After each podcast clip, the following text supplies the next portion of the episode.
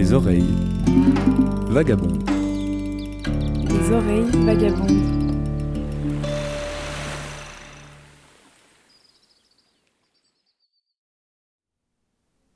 Il est 13 heures à bord du chasse-spleen.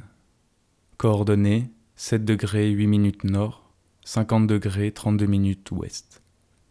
C'est le 13e jour en mer depuis que nous avons quitté le Cap Vert pour la Guyane française.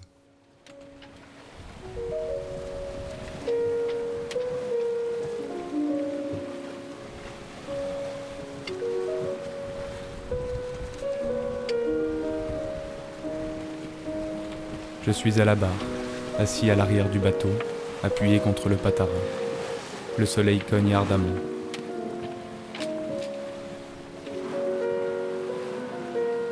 J'ai chaud. Il faut que je mette un t-shirt, sinon je vais griller. Allez, je barre encore quelques minutes et je vais me foutre l'ombre.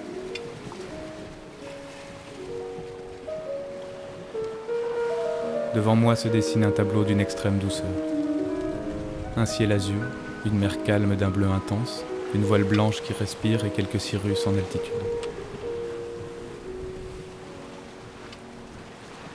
Comment avait-il dit ça, Brel, déjà? Ah oui. Je vous souhaite des rêves à non plus finir et l'envie furieuse d'en réaliser quelques-uns. Ouais, c'est ça. C'est exactement ça. Le bateau danse sur le dos des vagues alors que Chopin enivre ce voilier. Nous naviguons en plein ouest. Nous sommes un lundi midi, à l'heure de la méridienne. Le second matelot est allongé sur le pont, à l'ombre du génois. Le capitaine sur une banquette, à l'arrière.